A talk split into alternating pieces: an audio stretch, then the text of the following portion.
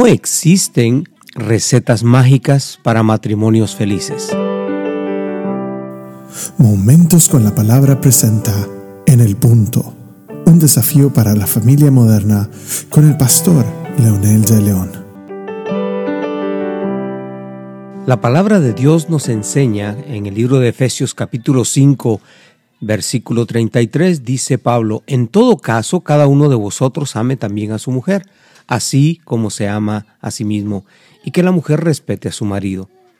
La palabra clave en esta eh, explicación que Pablo está tratando de darle a los esposos, una es para la mujer y otra para el hombre.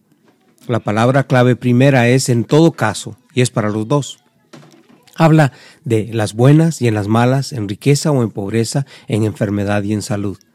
Muchos quizás están solamente unidos en matrimonio y no han tenido un matrimonio por la iglesia o por lo civil, pero donde quiera que vayan siempre les van a preguntar si están dispuestos a aceptar eh, responsabilidades de amarse y cuidarse.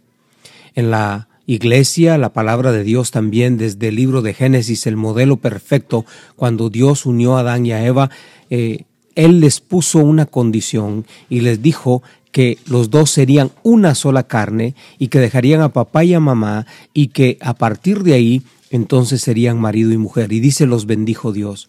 En la iglesia nosotros bendecimos a las parejas que voluntariamente vienen a unir sus vidas en matrimonio.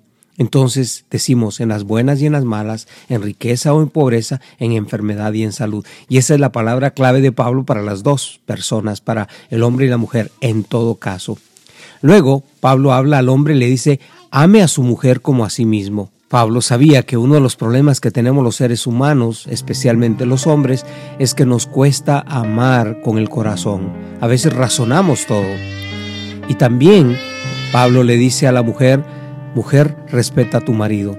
¿Por qué razón Dios le dice a la mujer específicamente y le hace esta advertencia? Precisamente porque uno de los problemas que tienen las mujeres es aprender a sujetarse.